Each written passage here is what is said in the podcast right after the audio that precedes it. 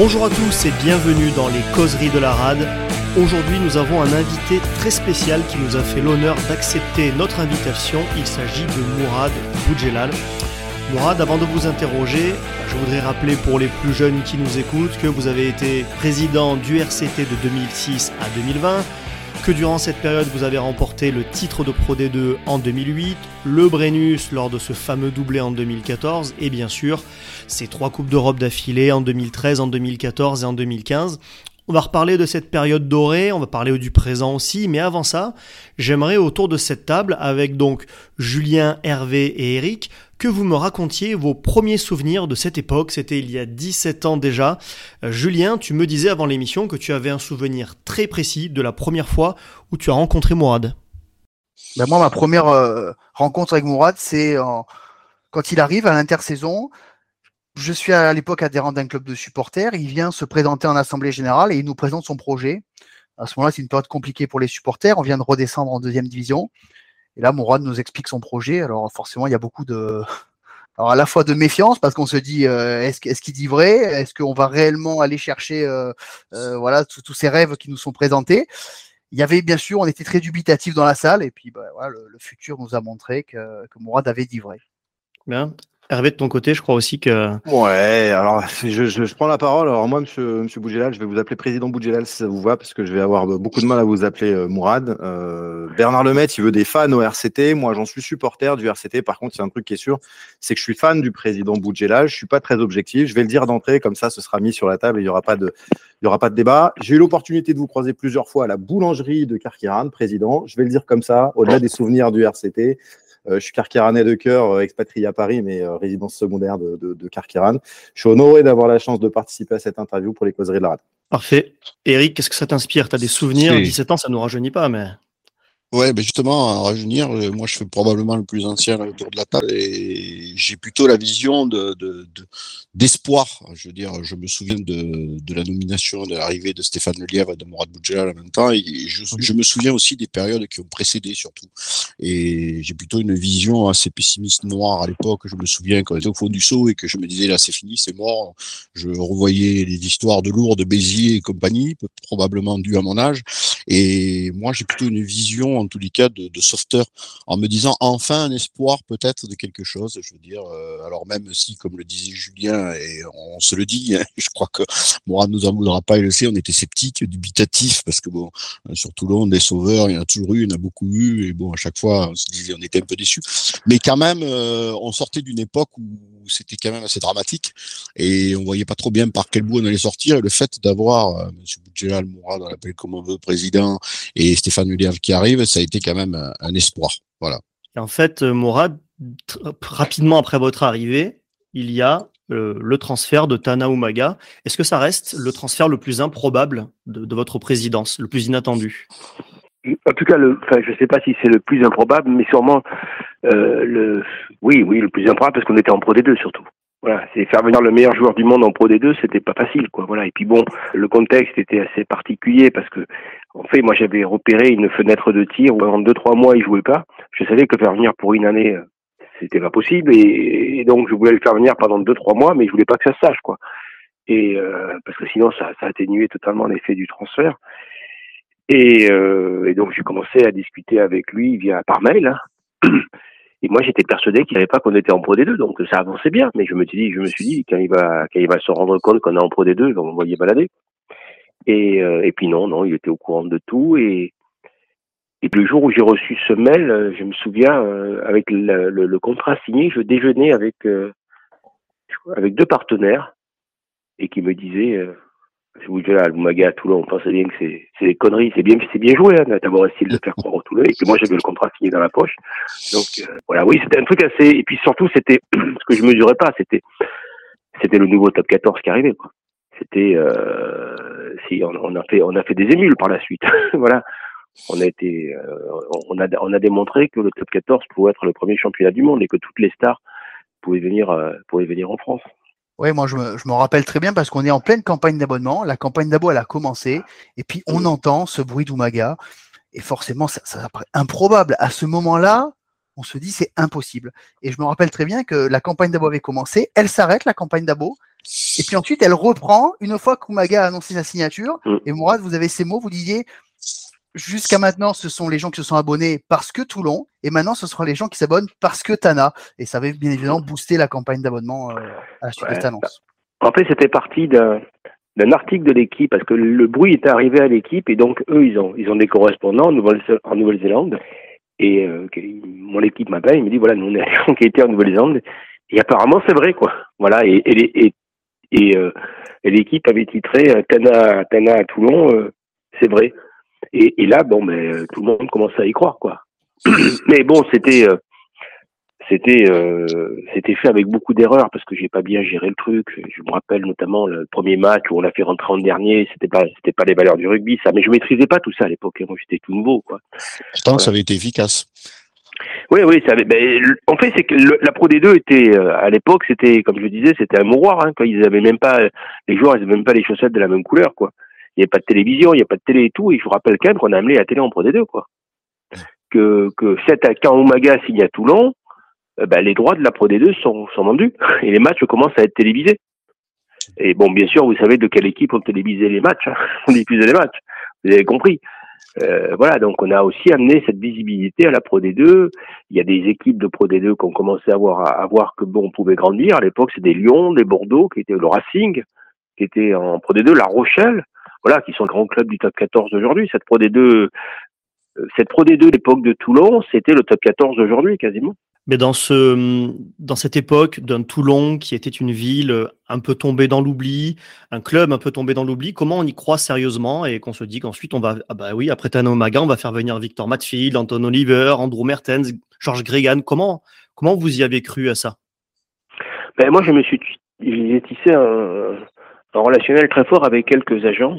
Je dis quelques avec un S, parce que c'est important qu'il y ait un S. Et, euh, et puis qui ont, qui ont adoré mon projet, qui ont adoré peut-être aussi ma personnalité, ma façon, peut-être aussi mon, mon insouciance. Je pense aussi un peu mon argent. Et, euh, et qui ont décidé de m'aider. Donc, euh, j'ai rétabli des contacts. Et puis voilà, j'ai ciblé des, des joueurs dont je savais qu'on pouvait les attraper sur un an, sur deux ans.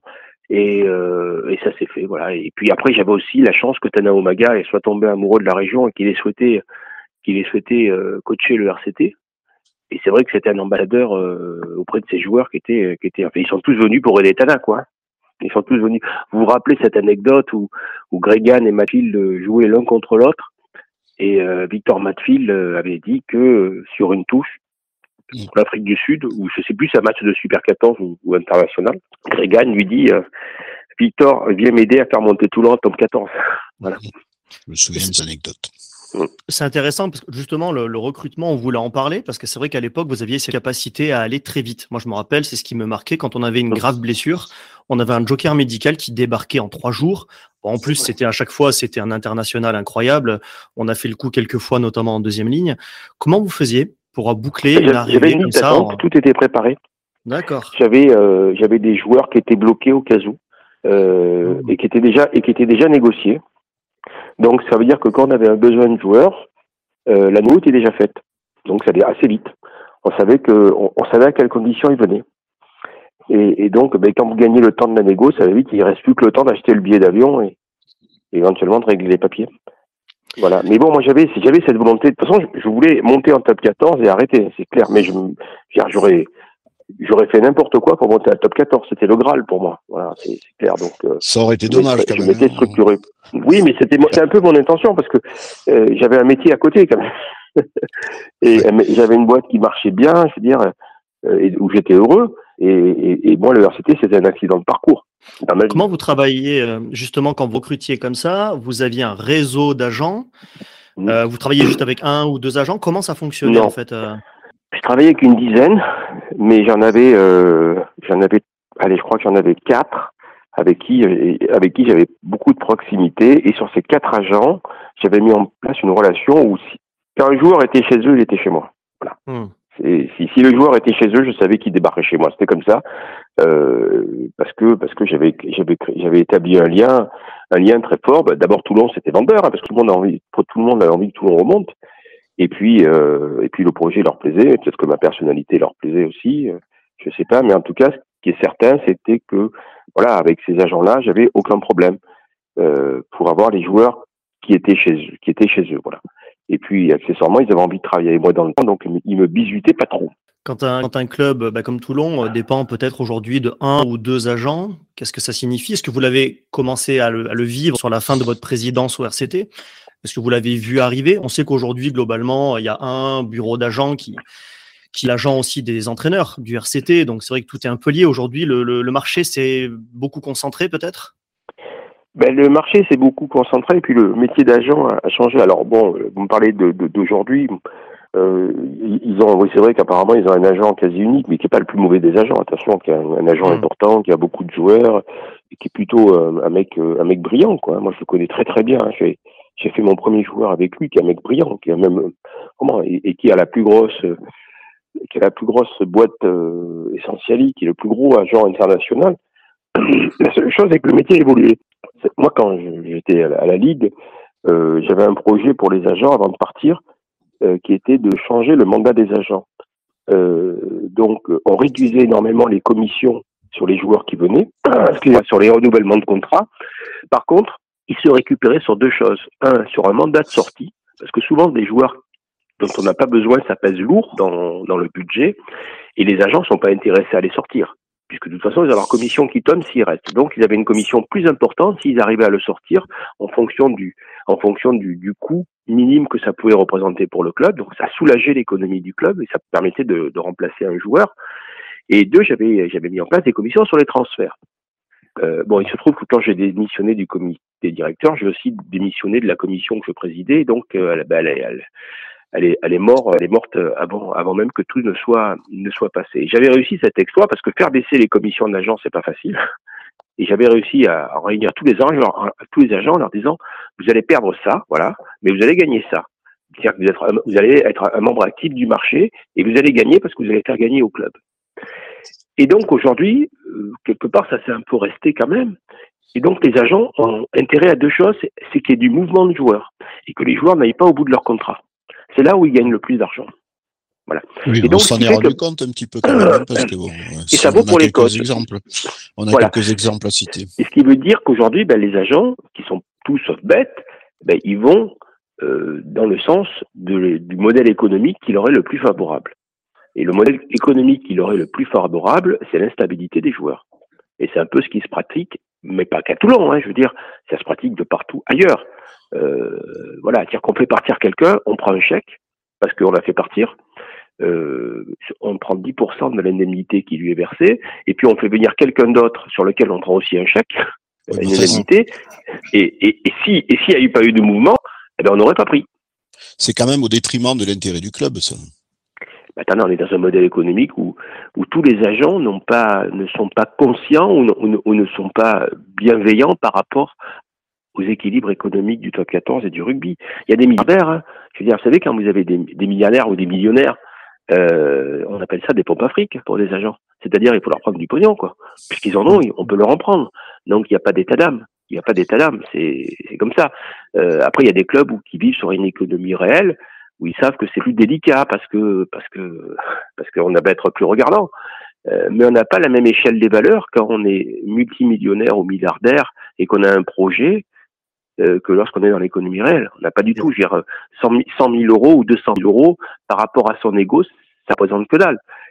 Quand on est dans l'économie réelle, l'ego passe, passe, passe après, euh, parce que parce que 100 000 euros, ça représente beaucoup.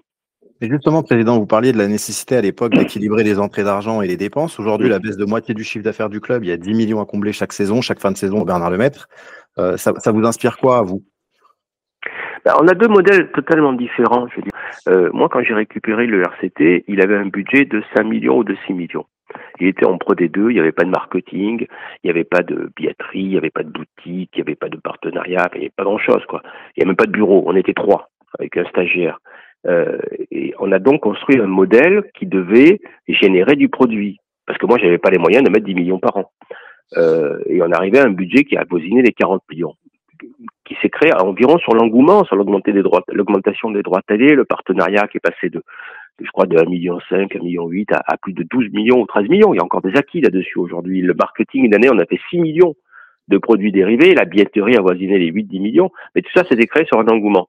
Euh, aujourd'hui, le club, ils sortent sur autre chose. C'est-à-dire qu'ils ils ont créé beaucoup de charges et ils pensent qu'à un moment donné, ces charges vont générer des produits. Voilà. Moi, je leur souhaite, euh, mais je suis pas sûr. Je suis pas sûr parce qu'ils ont un handicap sur moi qui est que moi, j'avais une époque où les gens étaient frustrés.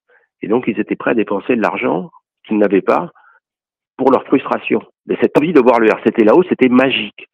Aujourd'hui, cette magie, elle, elle s'est un peu dissipée parce que parce que les gens ont été gavés. Voilà, il y a beaucoup de. Je veux dire, le premier Munster, à, le Toulon Munster à Toulon, ça a marqué le club. Tout le monde s'en souvient. Si demain il y a un Toulon Munster à Mayol, je suis même pas sûr qu'on fasse guichet fermé. Alors qu'à l'époque, c'était même pas guichet fermé. C'était, il y avait autant de monde dehors que dedans. Euh, voilà, et tout ça, c'est un handicap pour eux, bien sûr, parce que parce que c'est un peu ce qui se passe dans des clubs. Souvent, quand ils montent de, de Pro D2 en top 14, on se rend compte que tout monte parce qu'il y a cette magie du nouveau monde, quoi. Et nous, le professionnalisme était un nouveau monde, et donc moi j'ai pu surfer là-dessus. Pour eux, c'est plus compliqué. Alors ils ont ils ont pris d'autres techniques, hein, euh, d'autres techniques, créer une espèce de start-up. J'espère pour eux que ça marchera, mais mais moi, je pense qu'il y a une méconnaissance de la ville, quoi. Euh, comment dire? La Silicon Valley à Toulon, c'est le cours Lafayette, quoi. Vous voyez, il n'y a pas de Silicon Valley. Et, et au cours Lafayette, on parle pas pareil qu'en Californie. C'est pas les mêmes codes, c'est pas les mêmes langages. Et, et si on si on pense que c'est la ville qui va s'adapter à soi, je pense qu'on se met le droit dans l'œil. Je pense que c'est au club de s'adapter à la ville. Voilà, Toulon, c'est une ville atypique, il faut la comprendre. Il faut comprendre la mentalité toulonnaise. Il faut comprendre aussi ce que veulent les Toulonnais et, et, c'est pas dire euh, on est Toulon, on n'est pas la Silicon Valley. Et, moi je suis des fois un peu surpris euh, par l'intellectualisme qu'ils mettent dans la communication et dans tout ce qu'ils font. Alors peut-être qu'ils ont 10 ans d'avance, c'est possible, hein. Mais euh, mais il faut savoir que le public du rugby c'est pas le public du foot quoi. C'est possible, du rugby. Pas. Ben, le public du rugby, vous savez, c'est un public actif. C'est pas des mecs qui sont sur leurs applis toute la journée. Bah, dans le public du foot, il y a, y a, plus de mecs qui sont sur des applis toute la journée, je peux vous le dire. C'est différent. Ils sont, ils sont, il y a beaucoup plus d'interactions et tout. Le public du rugby, c'est un public haut de gamme. Euh, c'est, c'est souvent, euh, c'est un peu au-dessus. Je veux dire, c'est des mecs qui bossent, c'est des mecs qui vont aller voir chercher de l'info le soir. Tiens, je veux voir ce qu'est-ce quel news il y a. Mais c'est pas des mecs qui vont être en interaction toute la journée, parce que sinon ils bossent pas. Voyez. Ah, c'est ce qu'on nous répète, Mourad, nous en réunion quand on va au, campus, on nous explique que finalement on comprend pas que le rugby évolue et que euh, on est en effet précurseur et que dans dix ans c'est ce modèle-là qui, qui, sera appliqué. Et c'est là où se crée finalement peut-être la fracture entre les supporters et la direction du club, c'est-à-dire qu'eux sont persuadés de quelque chose et nous on essaie de leur faire comprendre que bah, selon nous ça va dans un mur et je crois que c'est là qu'il y a vraiment une mutation. Moi, j'ai envie de vous donner la citation de Pierre Dac, hein, et elle, elle, peut s'appliquer aux dix ans dont il nous parle. Euh, Pierre Dac disait Mieux vaut arriver en retard et louper son train qu'arriver en avance et en prendre un autre. Voilà. Et moi, j'ai l'impression qu'ils arrivent en avance et qu'ils en prennent un autre. Euh, c'est le sentiment que ça me donne. Et je dis ça avec beaucoup de bienveillance et sans aucune animosité parce que j'aime ce club. Je pense que le modèle économique que j'ai construit, ils en profitent encore aujourd'hui et c'est tant mieux pour eux. Donc il y a un peu de moi euh, dedans. Euh, et, je, suis, je, trouve qu'il y a un décalage entre la ville et ceux qui veulent faire. Et je suis d'autant mieux placé pour en parler que moi j'ai toujours noté un truc, par exemple, c'est que vous alliez à Lyon, à Bordeaux, euh, vous faisiez des trucs partenaires, des soirées et tout. Il y avait un monde fou. Et nous, on l'avait pas à Toulon, parce que c'est pas ce qui intéressait les gens. C'est pas ce qui intéressait les gens. Et j'avais du mal avec ça. Euh, je, me souviens, je dis, mais pourquoi ça fait pas pareil chez nous? Et là, je dis, parce que c'est notre côté à nous, notre ville, elle est comme ça. Voilà. Et, il faut la respecter parce que parce que parce qu'on va pas la changer. Voilà, elle est comme ça depuis toujours et, et on va pas la changer. Donc ça veut dire que vous, président de hier, et vous, président du RCT, vous n'allez pas acheter un terrain dans le métaverse pour essayer de vendre des NFT de vos joueurs de foot ou des joueurs de, rugby du RCT. Ça, ça vous semble un peu, ça, ça, vous semble pas farfelu, mais en tout cas, ça vous moi, semble je pense un que, peu, euh... je pense que d'abord, il faut être bon dans le maître, il faut être bon dans le monde réel, avant d'envisager de gagner dans le monde virtuel. Voilà. C'est un peu comme le rugby, c'est l'humilité et les fondamentaux. Voilà, et, vous savez, là aujourd'hui, ils ont une chance, ils sortent sur le passé, ils vendent le passé, donc très bien. Euh... Il y a une ambiguïté quand même parce qu'on essaye aussi un peu d'effacer un peu du passé, mais en même temps on essaye de l'utiliser. Hein. oui, oui, mais ils ont le droit, c'est normal, ils ont raison. Attendez, le passé m'appartient pas, c'est le passé du club. Hein. Je veux non, dire, quand, quand, je suis parti, les coups d'Europe, je les ai laissés au club, je les ai pas pris avec moi. Je veux dire, ça appartient au club, tout ça. Mais, euh, mais sincèrement, à mon avis, c'est une erreur parce qu'il y, y, a une espèce de compétition à la con qui fait qu'ils prennent de mauvaises décisions. euh, le passé, moi, j'étais pas meilleur qu'eux, mais j'avais un avantage, c'est que un, ben, j'ai surfé sur la sur la sur la frustration, parce que non pas, et deux, c'était plus simple. Il y avait une concurrence qui était moins rude. Trois, il y avait des stars. Il n'y a pas aujourd'hui. Voilà. Et ce, tout cet assemblage a permis de réaliser ce qu'on a fait. Vous avez dit tout à l'heure qu'on a été trois champions d'Europe et, champions de France. Et pour les deux, je crois que le plus gros exploit qu'on a fait, c'est de jouer dix finales en huit ou neuf ans, quoi.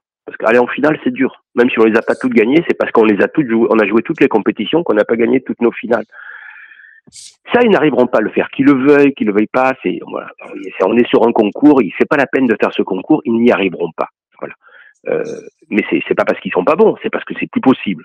Voilà. Donc ils doivent tracer leur chemin à eux, euh, sans avoir de complexe par rapport au passé, sans vouloir se dire on est meilleur, on est plus beau, on est plus grand, on est plus fort.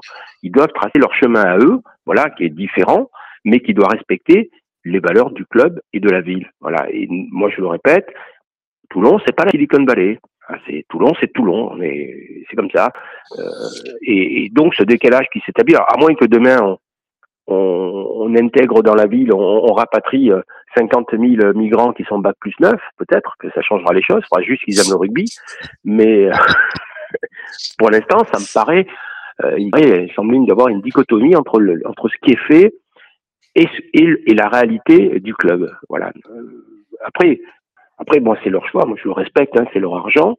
Euh, la seule chose qui m'inquiète, c'est est-ce que tout ce qui est mis en place, est-ce que c'est générateur de richesse pour le club ou pas? Euh, Je sais pas, parce que je vais pas voir les comptes du club. Hein, je... Mais si ça l'est pas, c'est inquiétant parce que c'est générateur de charges. Et les charges, ça dure. Les produits, c'est toujours peut-être. Justement, moi j'ai une double question euh, sur le Hall of Fame. Pour moi, il y a, il y a, deux, il y a deux questions là-dedans. C'est la première, qu'est-ce que ça vous inspire sur le fait que le club justement a vraiment voulu tourner la page Mourad Boudjelal hein? Il y a eu beaucoup d'interviews à l'époque pour dire l'époque Mourad et les stars, c'est terminé. Au final, on voit qu'aujourd'hui, euh, comme on peine un petit peu sportivement, on se dit bah tiens finalement, on va inviter des, des, des stars de cette époque-là d'il y a dix ans pour les mettre voilà, donc c'est ironique finalement de dire que ben, on se retourne vers le passé, on se dit le passé c'était pas si mal en fait. Ouais, après je pense qu'il y a euh, y a, il y a une envie de surfer là-dessus, puis il y a, je pense que il y a envie de chercher des produits sur le passé, mais ça c'est plutôt louable, ils ont plutôt raison. Voilà, ils se disent est-ce qu'on peut pas un peu thésauriser sur le passé? Euh, C'est surtout fait pour ça, quoi. Voilà. Euh, par contre, ce qui est un peu maladroit à mon sens, j'ai vu alors j'espère que c'est, que, j'espère me tromper parce que j'adore Drew Mitchell, mais j'ai vu un tweet de Drew Mitchell avec le maillot et puis une semaine après on nous annonce que qu'il viendra à Toulon pour euh, pour son repas là. Euh, j'espère que c'est pas le service communication du club euh, qui lui a demandé de faire ça. Voilà. Que c'était pas lié parce que parce que Drew, Drew il aime Toulon, il a pas besoin il a pas besoin de ça quoi. Voilà. Mm. Et je pense que Drew s'il vient à Toulon, euh, si on l'invite, il n'aime pas pour un cachet quoi. Il y a effectivement eu des réactions assez nombreuses sur les réseaux sociaux de supporters qui se sont sentis un peu trahis en se disant voilà, est-ce que tout ça a été monté? Il a, Ce le fait m'a fait débat aussi, et c'est intéressant d'avoir votre regard bah, d'un président qui devait aussi gérer euh, des rentrées et des sorties d'argent. Ça a fait vraiment une grosse polémique. Les supporters n'ont pas compris que le club vienne leur proposer un repas à 600 euros par tête, à, à eux, simples particuliers finalement. Qu'est-ce que pour les entreprises, je pense surtout. Moi, mon idée, bon, ils ont repris une idée que j'avais eue, c'était de faire de, de créer un trois étoiles à Toulon éphémère, puisqu'on avait trois étoiles sur le maillot, donc ils ont repris cette idée. Ce que pas une mauvaise idée, je vais pas, je vais pas dire que c'est une mauvaise idée parce qu'elle est, elle est, elle est de moi. Mais le trois étoiles éphémère que je voulais créer, euh, c'était essentiellement viser un public euh, qui, qui est pas, qui, qui, qui, qui est l'entreprise. Voilà et euh, mais pas, pas, pas des supporters. Les entreprises euh, ben, peuvent plus facilement euh, peuvent plus facilement sortir 600 euros en frais pour inviter des partenaires et tout, parce que j'ai quand même créé un modèle économique au RCT où le partenariat est très important. Il y a un vrai tissu de partenaires, il y a plus de 600 partenaires, hein. donc c'est surfé là-dessus. Ça, c'est pas vraiment visé pour le public. Il aurait peut-être fallu en parallèle organiser une rencontre avec le public parce que ça leur fera plaisir de revoir Bakis Botta. Voilà, mais euh, des fois, je lis des trucs amusants. Bakis Botta, ça me fait penser à une chose. J'avais lu une interview de, de, du, président Lemaître qui parlait de Etzebet. Et qui faisait une comparaison entre Etzebet et Bakis Botta. Alors, il expliquait comment était Etzebet. Bon, ça, il sait à peu près. Mais il expliquait surtout comment était Bakis Botta. Alors qu'il l'a jamais connu. voilà, donc ça m'avait beaucoup amusé. Donc ça lui, ça lui donnera l'occasion, effectivement, de, par là, demain, il pourra expliquer comment est Bakis Botta parce qu'il va le rencontrer. Mais euh, c'est ce côté-là qui est, euh, qui est de d'expliquer de, ce qu'on n'a pas fait. Voilà. Euh, dans la vie, on explique ce qu'on a réussi. On n'explique pas ce qu'on n'a pas réussi. Ou alors on explique comment on a raté. puis, moi, ça, pas... ça, ça, ça, fait preuve d'humilité quand on dirige quelque chose comme le RCT. Je veux dire, euh, il faut faire preuve d'humilité, même quand on a gagné des titres, il faut faire preuve d'humilité, mais encore moins euh, quand on n'en a pas gagné. Et quand on met de l'argent, il faut aussi faire preuve d'humilité. Parce que l'argent que vous mettez, quelque part, c'est l'argent que vous ne savez pas créer. Donc, moi, chaque fois que j'ai mis de l'argent au club, et j'en ai mis, euh, je me disais, ben voilà, tu as été mauvais. C'est de l'argent que tu n'as pas su générer. Donc, tu dois le mettre. Voilà. Et, tout ça, tout ça semble tellement évident. Et puis en plus, je sais pas, il y a un truc, vous parliez de, de trois étoiles éphémères, etc. Bon, mm. de, on revient sur le Hall of Fame un petit peu. Est-ce que mm. ça n'a pas quand même un décalage avec les résultats sportifs depuis les trois, quatre dernières années? C'est-à-dire que euh, non, parce que le club est un club centenaire, donc on peut jouer sur l'histoire là-dessus. Ils ont raison. À part le, à part que le Hall of Fame, on avait fait, on a, on a fait la, la nuit des légendes. Hein, c'est déjà fait, quoi. Mm. Ouais, je parlais ça, fait, ça fait un peu, ouais, ça fait un peu réchauffé, quoi. Je veux dire, sincèrement, euh, la nuit des légendes, c'est dur de sortir euh, dans un club comme le RCT, de sortir deux joueurs ou trois joueurs, c'est très compliqué. Nous, quand on y avait réfléchi, on s'est dit, on va faire la nuit des légendes parce qu'il y en a tellement qui le méritent. Voilà, il y en a tellement qui le méritent que, comment est-ce que vous pouvez juger euh, un pilier et un ailier? C'est impossible de dire lequel est le meilleur des deux. C'est tellement dit, ils font pas le même sport quasiment. Voilà. Donc c'est très compliqué. Donc nous on, avait pris l'avenue des légendes, à savoir des joueurs qui ont qui, qui méritent d'être sur l'avenue des légendes. il y en a beaucoup et de toute de toute génération. Voilà. Euh, moi, moi aussi à ma façon, on avait un peu respecté le passé quand j'avais fait j'avais fait le, coin des, des champions de France. Vous vous rappelez où il y avait il y a, à Mayol, on avait mis, on avait installé un endroit où en, en, présidentiel où les, tous les anciens champions de France pouvaient venir gratuitement quoi. C'était leur place. Euh, j'avais mis aussi en place euh, en présidentiel une place pour tous les anciens présidents qui pouvaient avoir leur place gratuitement. C'est une façon de respecter le passé. Voilà, ce qui est important, c'est quand vous représentez une entité morale, vous, vous, vous dites pas ce que vous, vous pensez, vous, vous, devez faire ce que doit faire l'entité morale. Moi, sincèrement, dans les anciens présidents, il y en a avec qui j'ai pas d'affinité, mais le RCT avait le devoir. Moi, non, mais le RCT, oui. il se trouve que je représentais le RCT. Voilà, c'est comme ça que moi, et même vis-à-vis des anciens champions de France, ils avaient été critiques avec moi quand je suis arrivé, très critiques même. Hmm. Mais je devais leur faire une, euh, un espace qui leur appartenait parce qu'il y avait le respect des anciens champions de France. C'était normal, quoi. Je trouvais ça tout à fait. C'était pas mes goûts et mes couleurs, c'était le RCT, ses goûts et ses couleurs. Dans votre livre, justement, vous aviez dit que vous n'aviez pas euh, plus aucune euh, place, invitation, droit d'entrée, etc. Non, mais ça, c'est pas, pas très grave. Non, non. C'est le respect pas très grave. Ben oui, mais je veux dire, euh, c'est pas le cas. Voilà. Mais c'est pas très grave. Moi, ça m'embête surtout pour ma fille. Moi, j'ai une fille de 20 ans. Elle les a vues il y a quelques jours et qui est folle du RCT. Donc, elle a grandi. mes deux premières, je suis éditeur. Pour elle, je suis président de club. Bon, voilà, quand, quand elle va à Mayol, elle achète sa place. Enfin, je lui prends. Je lui achète sa place. Là, la dernière fois, elle a acheté un maillot du RCT sur le bon coin. Je veux dire, pour aller les, parce qu'elle est à la défense, elle a fait ses études à Paris pour aller voir le match contre le Racing l'année dernière. Voilà, ça, je, trouve pas ça bien. Voilà, je suis quand même le président qui a ramené le plus de titres au club, hein, il me semble. Et qui a construit un peu le club euh, sur lequel tout le monde surfe aujourd'hui. Je veux dire, le million de followers, quand ils sont arrivés, ils étaient déjà là. Hein. Moi, quand je suis arrivé, il y en avait zéro. Il n'y a pas de réseaux sociaux, vous voyez. Euh, les audiences télé, euh, on les a fait. Bon, là, apparemment, elles ont un peu baissé, puis ça reviendra. Donc tout ça, ça s'est fait. La notoriété du club, on a beaucoup travaillé. Comme disait un supporter, ça m'avait beaucoup amusé. Avant que j'arrive, le RCT était détesté en France. Depuis que je suis arrivé, il est détesté dans le monde, quoi. Mais euh, bah, justement, c'est vrai que c'est pas très grave. C'est pas très grave. sincèrement, moi, je m'en fous. Contraire, au contraire. Moi, je suis très bien. Déjà, je regardais les matchs avant à la télé quand j'étais président, donc je les regarde à la télé. Euh, ça me dérange pas. Après, je retournerai à Mayol en payant ma place. Ça me pose pas... Je vais y retourner bientôt parce que euh, mais j'attends un peu que ça gagne. Moi. Je, pas, je, me dis si je retourne quand ça perd, c'est pas bien.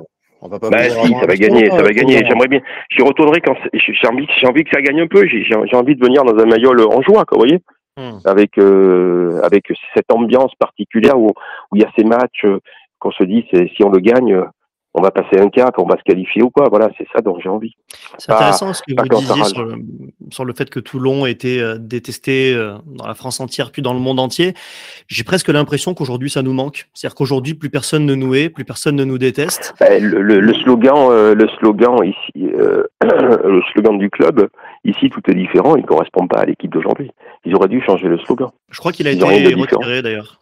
Il a été retiré. Bon, ben alors j'ai dit une bêtise parce que c'est, je veux dire, pas, je veux pas, Bernard Lemaître, il fait pas trop rebelle, quoi. D'ailleurs, c'est intéressant que vous en parliez. L'équipe sur le terrain ne fait pas rebelle non plus. Non, mais rebelle, ben, j'y passe par rapport, euh, euh, le, par rapport au caractère du Toulonnais. Le caractère du Toulonnais, le Toulonnais, il est impétueux. Je veux dire, il est jamais d'accord avec personne. Il s'enlève pas. Enfin, on se connaît, quoi. On sait, voilà. Il monte sur la table et il dit empêche-moi. Voilà c'est un caractère assez atypique. Et puis, et puis par essence, le Toulonnais, il est contre les institutions, il est contre la Ligue. C'est, voilà, c'est dans le sens. Même quand ils ont raison, on est contre. C'est culturel. c'est culturel. C'est culturel. Voilà. Moi, que le, premier jour où je suis arrivé à la Ligue, je leur ai dit, je suis Toulonnais, je suis contre vous. Voilà, c'est comme ça. Enfin, on a, on a depuis moi j'ai grandi à Toulon, je veux dire, on n'a jamais été pour les institutions parce qu'ils nous ont toujours, on le sait, voilà, on a toujours eu cette parano euh, de l'époque où, alors à l'époque c'était pas la Ligue, c'était la Fédé, euh, de l'époque où Galion, qui était le meilleur joueur du monde, qui était le meilleur joueur du monde, n'était pas en équipe de France parce que il y avait un président de Fédé qui avait décidé que un Toulonnais serait pas en équipe de France. Enfin, il y a tout, y a, on a toute une parano, mais ils l'ont bien entretenu quand même. Voilà, ils l'ont bien entretenu. C'est peut-être le souci justement, c'est que dans ce club finalement il y en a plus assez, soit des Toulonnais ou des Toulonnais d'adoption, peu importe, mais des gens qui en tout cas comprennent ce qu'est le Toulonnais avec euh, sa culture, son histoire, ses particularités. Euh, nous, enfin, moi en tout cas, quand je vais j'ai des réunions au campus, je constate que on nous comprend pas quoi. si on si on leur explique que le Toulonnais il, monte debout sur la table, je pense qu'on nous regarde et euh, presque on nous fait sortir du campus. Ouais. Ouais, peut-être. Alors moi, j'ai laissé, il y a des gens que, j'ai recrutés, j'ai recruté une partie des gens qui sont là-bas encore, hein, je crois. Ils n'ont pas, encore viré tout le monde. Euh, il y a des vrais Toulonnais, hein, qui connaissent, euh, je veux dire, euh, Benjamin Larue et, connaît très bien la mentalité toulonnaise, par exemple. Alors je sais pas quel rôle il a aujourd'hui, mais c'est quelqu'un qui connaît très bien la mentalité toulonnaise, sans problème. Tout ce que je vous dis, il le sait. Hein. Je veux dire, il est complètement dans ce dans ce registre-là. Laurent Emmanueli, je pense qu'il connaît la mentalité tournaise euh, aussi, on peut pas dire le contraire. Enfin, il sait. Euh, Pierre Mignoni, c'est un Toulonnais, il connaît la mentalité toulonnaise. Donc euh, après, est-ce que ces gens-là ont le je, je, crois qu'il y a des séparations de pouvoir dans le club. Il y a, la com a pris beaucoup d'importance parce que on est très attaché à son image, très sensible à son image, et on veut absolument euh, avoir une image clean. Euh, ouais, mais justement, on veut, on veut, on veut, on veut, qui n'est pas celle de Toulon? Non, non, non, mais non, non, mais on n'est pas dans l'image, on est dans le narcissisme. Là, c'est différent on est dans le narcissisme, dans le narcissisme et, et, quelque part aussi, euh, on mesure celui qui a la plus grosse, quoi. Vous voyez ce que je veux dire? Euh, Mais paradoxalement, et, ça, c'est, et ça, c'est pas bon pour ça, c'est pas bon pour diriger, c'est pas bon pour diriger un club parce qu'on fait des bêtises. On fait beaucoup de bêtises parce que le narcissisme vous amène à des bêtises, vous amène à dire des mensonges. Ensuite, vous vous enferrez dans vos mensonges et puis à faire des bêtises sur la gestion. Je vais vous en donner une de narcissisme, de bêtises, c'est Colby. Je ah, oui. rien contre les joueurs. mais ça, c'est, dire, je vais, je vais faire un grand coup parce que moi aussi, je suis capable de faire un grand coup. Voilà. Mais si tu veux faire un grand coup, comme je les faisais moi, c'est très bien. Bravo à toi. Mais va chercher un joueur qu'on n'a pas vu en vrai. C'est la base de là, elle est là. Tous, tous ces mecs qui sont communicants dans le club, qui prennent des salaires, euh, à mon avis, plus que généreux, ils auraient dû lui dire simplement, OK, mais pour que la magie s'opère, il faut pas prendre un mec qu'on a vu depuis deux ou trois ans, euh, deux fois par an, ou trois fois par an sur les stades de, sur les stades de top 14. Il faut qu'on, il faut qu'on prenne un mec qu'on a vu qu'à la télé, on le sort de la télé et on l'amène à Mayol. Et là, la magie s'opère. Mmh. c'est, c'est pas, c'est, c'est gratuit, c'est un conseil. Ils le seront pour la prochaine fois s'ils veulent monter tout un marketing autour d'un joueur. Si, si le joueur, on l'a vu avant, la magie s'opère pas. Il faut qu'il vienne de loin, qu'il ait une gueule à lui, qu'il soit un bon joueur aussi, hein, ça c'est indispensable bien sûr, mais surtout qu'il passe de la télé à la réalité à Mayol. C'est pas le métaverse, hein. c'est l'inverse.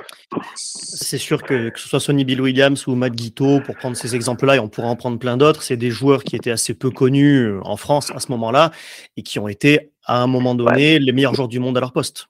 L'exemple, c'est Johnny Wilkinson. Voilà, Johnny Wilkinson, c'était mm. un mec qu'on n'avait jamais vu en vrai. On est d'accord. Mm.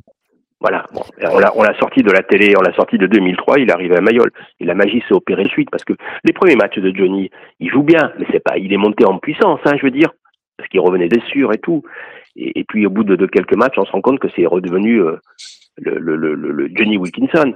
Mais quand même, d'entrée, je peux vous dire qu'il y avait une folie sur lui. Parce que c'était, euh, c'était là, c'était vraiment le, c'était le, l'oxymore de Metaverse, quoi. Vraiment le mec était dans, dans le virtuel qui, qui venait dans le monde réel. Et le monde réel était à Toulon. Voilà. C'est comme ça qu'on gère des, c'est comme ça qu'on gère des stars. Les gens, ils, ils, quand, c'est pas, vous avez tous rencontré des, euh, moi, je suis pote avec plein de chanteurs. Euh, je veux dire, il y a des mecs que j'adulais. Maintenant, quand vous les connaissez bien, c'est plus pareil. Vous voyez? Il y a plus ce côté star. Là, c'est pareil. Là, c'est la même chose. Et du coup, si on parle un petit peu du, du recrutement récent, là, vous savez qu'à Toulon, on est des passionnés, vous savez qu'on est des, des casse-couilles mmh. euh, au possible. Euh, non, à peine. C'est quoi, quoi, quoi, le problème? On va pas citer, cibler des joueurs, on veut surtout pas vous mettre dans, dans la posture. Non, moi je le ferai pas parce que c'est mais, délicat pour moi. La seule chose que je peux dire. On en chie quand même, là, aujourd'hui. Il y a quelque chose sur lequel il faut qu'il réfléchisse et qu'il s'interpelle quand même. Si on retire, alors je vais citer que les meilleurs parce qu'il y a aussi des moins bons, mais bon, je veux avec ces personnes. Si on retire les joueurs que j'ai signés, quels sont les joueurs qui ont apporté une véritable plus-value au club. Alors je vais vous les citer, ceux, ceux qui pour moi, aujourd'hui, tiennent l'équipe à bout de bras. Giga Juili, mmh. c'est moi qui l'ai signé. Mmh. Brian Aliuance, mmh. c'est moi qui l'ai signé. On est d'accord. Bon, à gauche, Jean-Baptiste Gros, je ne l'ai pas signé, on l'avait formé. Charles Olivon, Facundo on est d'accord? Ah ouais Baptiste Serin, Duncan Payawa, Gabin Villiers. Pour moi, si on enlève ces huit joueurs, il n'y a plus d'équipe. Alors justement, comment vous l'expliquez? Parce que Mais je ne sais pas, mais c'est à eux de s'interpeller, de se dire pourquoi aujourd'hui. Laurent Emmanuel était là à l'époque déjà, par les, exemple. Ouais, les seules valeurs, euh, les seules véritables valeurs ajoutées sont des joueurs qui sont là depuis 2, 3, 4, non même plus, qui, sont, qui étaient là avant 2020. Qui étaient là avant 2020. Pourquoi? Voilà. Donc, il faut, faut s'interpeller, se dire pourquoi, alors qu'on met un pognon fou, on n'a pas des valeurs ajoutées. Mais moi, donc, aujourd'hui, dans le recrutement, je vois des bons joueurs parce que, sincèrement, ils ont signé de bons joueurs. Mais pourquoi sur le terrain, ce ne sont pas des valeurs ajoutées? Moi, YCA, je pensais qu'il allait être une valeur ajoutée hallucinante pour le club. Alors, au départ, on avait l'impression, mais aujourd'hui, ça l'est pas. Ah, non. Euh, Dan Bigard, c'est un bon joueur. Vous savez que les Gallois, on a quand même une expérience avec les Gallois, on sait comment ils fonctionnent. Ah, voilà, je veux dire, surtout une année Coupe du Monde, quoi. Surtout une année Coupe du Monde. Alors peut-être l'an prochain, s'il arrête la sélection, euh, ça sera différent. Mais là, vous prenez un intermittent du spectacle, il y a le tournoi destination, il y a la Coupe du Monde. Je vais vous dire que euh, moi, j'ai vécu un Gallois qui a préféré euh, aller jouer un match, même pas jouer, être remplaçant dans un match contre une province que jouer une finale du top 14. Quoi. Bien, et Dieu sait si on en avait, et Dieu sait si on en avait besoin. Euh, voilà, on, on sait que la sélection nationale passe avant tout. Quand vous avez un Gallois, c'est pas le médecin du club qui le gère, c'est le médecin de la sélection nationale. Il va lui dire, par exemple, cette semaine, t'as mal. Et pourquoi j'ai mal? T'as mal parce que la, semaine, la semaine prochaine, t'es appelé avec le Pays de Galles, donc tu prends pas de risque. Voilà, c'est comme ça que ça se passe. Mais c'est, là, là aussi, c'est parce que c'est culturel et, et c'est, bien. Il y, a, y a la sélection est plus importante que tout. Voilà, en France, ça va peut-être un peu se passer comme ça aussi, mais là vraiment, je me souviens que des prises de bec avec le médecin de la sélection nationale, avec qui j'avais dit, bon maintenant, tu sais quoi, je vais t'envoyer sa fiche de paye à la fin du mois et tu vas le casquer. Voilà, parce qu'au bout d'un moment, c'était gentil, mais tu peux pas, tu peux pas diriger les joueurs à, ma place. Et ça, une année Coupe du Monde, pour moi, c'est. Alors après, j'espère me tromper et que, et que traverse le terme. C'est tout ce que je leur souhaite. Hein. C'est que mon avis. C'est pas une vérité. C'est que mon avis. Mais on comprend assez bien, dans le football par exemple, on comprend assez bien comment marche le recrutement. Il y a une cellule de recrutement, il y a des scouts. Comment ça marche en rugby? Comment on peut expliquer qu'avec des personnes qui au recrutement aujourd'hui sont quasiment les mêmes qu'à votre époque, on ait un taux de réussite qui soit largement inférieur? Et parce que euh, peut-être qu'il faut il faut une personne qui impulse l'énergie, une personne qui prenne les décisions. Euh, moi à l'époque c'était oui ou non quoi. Euh, après je me suis rendu compte avant moi quand je quand je vais mes, mes derniers mois que pour prendre une décision il fallait il fallait deux mois quoi, deux ou trois mois quoi. C'est pas possible. Il y avait trop de euh, trop d'indécision quoi et c'est pas bon. Il y a trop de joueurs qu'on qu'on laissait passer. Et puis il y a aussi euh, l'envie. Le joueur euh, il sent votre envie quoi. Il sent le ce que vous, le message que vous lui faites passer. Et si vous si vous montrez pas que c'est vous qui avez le plus envie qu'ils viennent chez qu'ils viennent chez vous, que vous allez bien vous en occuper, tout ça, ça marche pas. Voilà, c'est alors si après ils viennent euh, ils viennent à la surenchère, ça ça ça, ça existe toujours, mais mais un joueur qui vient à la surenchère, je veux dire, il vient pas pour de bonnes raisons. Du coup, président, voilà. j'ai deux questions en rebond avec ce que vous venez de nous dire. Il faut, faut quelqu'un qui donne envie. Cette personne qui donne envie aujourd'hui, j'ai l'impression qu'au RCT, euh, on est plutôt dans le silence. On est dans la communication à outrance sur les réseaux sociaux, mais on est dans le silence sur tout ce qui est recrutement, sur tout ce qui est gestion du club. On n'a pas vu notre président, notre nouveau propriétaire intervenir récemment. Donc ça, ce sera peut-être une première question, mais c'est finalement pas tant une question, c'est juste que ça donne pas trop envie. Ma vraie question, c'est aujourd'hui, vous êtes président du RCT 2023-2024. On est au mois de mars 2023. Vous connaissez l'état de l'effectif. Il y a la Coupe du Monde qui arrive dans peu de temps. Euh, vous recrutez, c'est quoi les deux joueurs qui, qui, donnent envie et qui font que l'équipe serait bandante à voir jouer l'année prochaine? Vous prenez qui et pourquoi? Bon, avec la ligne de trois quarts qu'il y a, je crois que c'est pas vraiment la peine. Alors peut-être éventuellement une 15 euh, à la à la Dillon, quoi. Euh, ça, ça nous manque. Et puis bah, après, je prends, je prends deux assassins en deuxième ligne et, et en troisième ligne, quoi.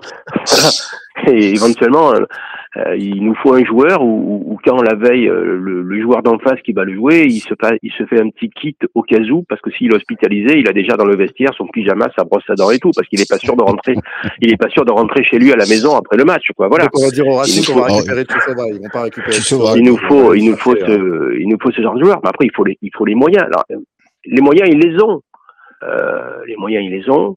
Euh, Est-ce que les joueurs existent moi je, moi, je pense qu'ils sont pas bêtes, hein, qu'ils réfléchissent comme moi. Quoi. Je veux dire, voilà. Euh, moi, je connais bien Roy Emmanuel, il est pas bête. Hein, je veux dire, il connaît le rugby. Euh, et euh, je vais pas me dire que Franck Azema et Pierre Mignoni, ils voient pas les besoins, quoi. Je veux pas le croire. Euh, oui, mais alors pourquoi ça marche pas depuis quatre ans? mais peut-être peut-être que ces joueurs sont chez un autre agent, quoi. J'en sais rien, moi. Je sais pas. Alors pourquoi ça marche pas depuis 15 ans? Bon, j'ai envie de faire un parallèle. Vous savez, moi, on m'a souvent dit, euh, j'ai fait un truc. Tout on m'a souvent comparé à Max Guazzini. Peut-être qu'ils ont un peu les mêmes difficultés que le Stade Français après euh, dans l'après-Max. Hein. Après, on a vu que c'est revenu. Euh, moi, moi cette année, j'étais persuadé qu'ils allaient être champions de France. C'est pas perdu. Mais j'étais persuadé quand j'ai vu l'effectif, il n'y a rien à dire. Quoi. Ils vont faire une très grosse saison. Bon, après, moi, je me suis dit, quand ils ont commencé à gagner, qu'ils ont gagné à Montpellier et tout, je dis, bon, ils vont nous faire une série comme l'année, comme l'année dernière. Et là, je commence à être un peu à douter parce qu'il y a six points de retard, il y a quatre matchs à la maison, trois à l'extérieur. Euh, ça veut dire que les autres, les autres ont plutôt trois à la maison et quatre à l'extérieur. Ça veut dire que ben, qu'il faut en gagner deux, quoi, deux à l'extérieur et gagner les quatre à la maison. Parce que les autres, ils vont gagner leur match à la maison. Ben, là, j'aime bien, j'aime bien les chiffres, moi. Les autres vont, les autres vont gagner à la maison, on peut penser, et ils vont au moins en choper à l'extérieur. On est d'accord, normalement. Oui, c'est ça. Bah, c'est-à-dire qu'ils vont en choper. S'ils en gagnent, s'ils en chopent un à l'extérieur, ils font en choper deux. Mm. Et, bon, il y a Lyon, Racing et Castres. Euh, et, puis, et puis après, il y a La Rochelle à la maison. Et La Rochelle, moi, je m'étais dit que normalement, le match au Vélodrome, La Rochelle, ils seront qualifiés, assurés, ils vont, ils vont venir avec euh, la réserve. Là, La Rochelle, ils sont pas sûrs d'être dans les quatre. Hein. Ça veut dire qu'ils vont venir se battre pour au moins, euh, au moins recevoir en quart. Parce que recevoir en quart, c'est important. Vous voyez? Euh, le stade français, je me dis pareil, ils viendront, il va faire tourner Gonzalo. Et non, il y a 15 jours de repos derrière. Donc il va pas laisser ces mecs ne pas jouer trois semaines. Il fera, il fera pas tourner. Enfin, il peut pas. Parce que sinon c'est suicidaire de rester trois semaines sans jouer. Donc là, il y, a des, mauvais éléments. Euh, il, il faudra pas louper ces matchs. Il faudra pas louper ces matchs parce que si on en loupe un à la maison, il faudra en gagner par l'extérieur. On a l'impression, pour rebondir un peu sur la discussion qu'on a depuis tout à l'heure, que le club est un petit peu excusez-moi l'expression, le cul entre deux chaises, entre essayer quand même de continuer à recruter des, stars et essayer de continuer un petit peu à porter ce projet de la fabrique à champions, RCT Campus. Aujourd'hui, comment vous voyez le, fait qu'on ait eu quand même des joueurs hmm, très importants de la formation toulonnaise, je pense bien sûr à Louis Carbonel qui sont, partis. Est-ce qu'aujourd'hui c'est toujours crédible? Est-ce que finalement là on est en train un petit peu de, de retourner sa veste, de se dire finalement les stars c'est pas mal? Comment vous le voyez? Non, moi je pense qu'il y a une véritable volonté, et même chez Bernard Lemaître, de, de jouer la carte de la formation. Ça, c'est là-dessus, je crois qu'ils sont tout à fait sincères. C'est, euh, alors, on va pas se mentir, hein, c'est pas pour des raisons euh, philosophiques, hein, c'est parce que ça coûte moins cher un joueur formé les premières années. Et puis avec avec les nouvelles règles qui ont été établies à la ligue, euh, les indemnités de formation peuvent faire gagner beaucoup d'argent. Donc il y a un modèle économique euh, plus ou moins qu'on essaie de, de, trouver. Donc là-dessus, l'information est. Mais après, bon, il y a toujours ce côté, euh, ils veulent gérer le présent, quoi. Parce qu'il y a le, il y a le narcissisme du présent euh, qu'il faut aussi gérer. Et donc, ben, on est entre deux. Voilà, on est entre deux. C'est-à-dire qu'on on veut, on veut absolument gagner un titre. Hein. Alors, je pense que cette année, ils vont gagner le challenge. Donc peut-être que ça va les, ça va un peu déjà les, les calmer. Parce que si on gagne pas le challenge cette année, c'est qu'on est maudit, quoi. Il y a, il y a le frère de Pogba qui nous a jeté un sort, quoi. Et on le gagnera jamais. Euh, mais, on avait dit ça, on avait dit ça l'année dernière déjà. Oui, oui, oui. Après, euh, le challenge, c'est le challenge. Vous savez, vous savez comment, comment il faut faire pour gagner le challenge. Ben, c'est pas très compliqué. Il faut faire une saison de merde la saison précédente. Voilà. Parce que quand vous le jouez, c'est que vous avez fait une saison de merde la saison précédente. Voilà. Et ce qui explique pourquoi, pourquoi euh, Toulouse n'a jamais, euh, n'a gagné jamais le challenge. Ils l'ont joué qu'une fois. Vous voyez. Donc, euh, si vous qualifiez pas, c'est en fait le challenge, c'est le c'est le moins mauvais des mauvais de l'année de l'année précédente. Voilà. Et il faut faire Donc, une petite euh, faute à la Yashvili en finale sans se faire prendre, ça peut aider. Alors nous, nous, nous, on a été farcis. Hein. On change entre entre la faute de Yashvili qui était une honte, hein, et à One Barnes, je l'en Ah veux ouais. parce que parce que non seulement il y a c'est le carton, c'est pas Titi qui le prend, mais c'est Yashvili et la pénalité est inversée. Hein. Et, et on et on prend, on passe à plus 3. Mais je sais pas si vous vous rappelez au Vélodrome. Ah oui, oui. Eh oui, vous vous rappelez au Vélodrome qu'on a la pénalité de la gagne et que Juan Martin Fernandez Lobé, que j'adore, hein, et je lui en veux plus, il décide de la jouer à la main. 30 mètres face au poteau, vous avez Wilkinson pour la taper, quoi. Et après, on a été maudits. Il y a, il y a tout qui s'enchaîne contre nous dans un match. qu'on- enfin, voilà. Ben, on en a eu quelques-unes comme ça. Et en finale, on a eu. Je veux dire, entre entre un Gallois qui s'en va, alors alors et qu'on laisse, on laisse, je sais pas combien de points au pied dans cette finale, parce que Bello il était un peu tendre encore à l'époque. Un carton rouge où l'arbitre, euh, en fait, ils- en fait, ils ont jamais joué à 14, le Racing, ils ont joué à 15. C'est l'arbitre qui a remplacé euh, Ah hein. Et euh, parce que parce que il- c'était un jeune arbitre, Mathieu Rénal, qui est un très bon arbitre, mais il s'est dit j'ai mis un carton rouge en finale et voilà. Et pendant qu'il a, il s'est dit euh, je peux pas rester là-dessus, je dois compenser. Euh, Bon, voilà. Ceci étant, euh, euh, 15, c'est le nombre de supporters avec lesquels ils ont fêté le titre euh, Non, sur oui, mais ça, ça a fait ça a fait changer le public aussi au au Nou Oui. parce que d'un seul coup, ben, on a on a supporté l'équipe qui était à 14 quoi. Euh, voilà. Euh, Ils ont jamais autant de supporters le Euh, Racing c'est- que ce soir-là, c'est vrai. Ouais, ouais, c'est vrai. Ça leur a fait bizarre, je pense. Après, bon, pas grave. Mais déjà arrivé en finale, c'est pas mal. Voilà, c'est pas mal. Euh, J'ai lu quelque part que le, le club avait plus gagné, rien gagné depuis 2015. Bon, euh, c'est vrai. Euh, mais surtout, le club ne, puis- ne s'est plus qualifié euh, depuis, euh, je sais plus, de- euh, moi que je suis parti, on s'était pas qualifié. Bernard Lemaître était déjà là. Euh, donc c'est depuis 2019. Il y a beaucoup de colère, justement. Ça, c'est vraiment un, point qui est marquant de ce qu'on peut constater aujourd'hui. Il y a vraiment une fracture déjà entre les supporters et le club. Et il y a même une fracture entre les supporters eux-mêmes, entre ceux qui continuent quand même encore à dire, écoutez, il faut pas critiquer, il faut continuer à soutenir. Et quand même une part croissante de supporters qui commencent à être vraiment en colère. D'ailleurs, c'est drôle parce que on pourra en parler après, mais on le voit aussi un petit peu sur le sporting. Euh, et dans, dans les arguments des, des gens qui disent attendez, attendez, ne critiquez pas, il y a cette peur, cette vraie peur de se dire si Bernard Lemaître part, le Rugby Club Toulonnais est en faillite et il descend en Pro D2. Est-ce que cette Ouais. crainte, elle vous paraît réelle et justifiée? Parce que Bernard Lemaître, elle l'a beaucoup dit aussi mais à son est-ce- arrivée. Est-ce que c'est pas un pompier pyromane? Je vais vous donner un exemple, le campus. Moi, j'ai amené le terrain. J'ai Bernard Lemaître m'a racheté 25% de mes parts, 3 millions que j'ai laissés au RCT pour financer le campus. J'avais obtenu une subvention d'un million et demi de la région. On a emprunté 6 millions. Donc il n'a pas été financé. Il y a un prêt sur 20 ans. C'est le Une club. moitié, C'est euh, le club. ça. Euh, une moitié sur une banque et une autre moitié sur une autre banque. Y a- il y a une banque sur laquelle il y a un prêt de, si mes souvenirs sont bons, de 3 millions 2 et l'autre de 2 millions 8. Et il n'a pas du tout, effi- il a pas du tout effi- été financé. Le, le, le, le campus est 12 millions. Là, vous avez déjà 10 millions et demi. Bon. Ensuite, c'est environ un million de charges par an. Moi, ma problématique était de dire euh, où c'est qu'on trouve ce million, quoi. Bon. Euh, c'est un choix qui a été fait. Bon, il faut le respecter, mais ce qui veut dire que c'est des charges qui se créent euh, supplémentaires.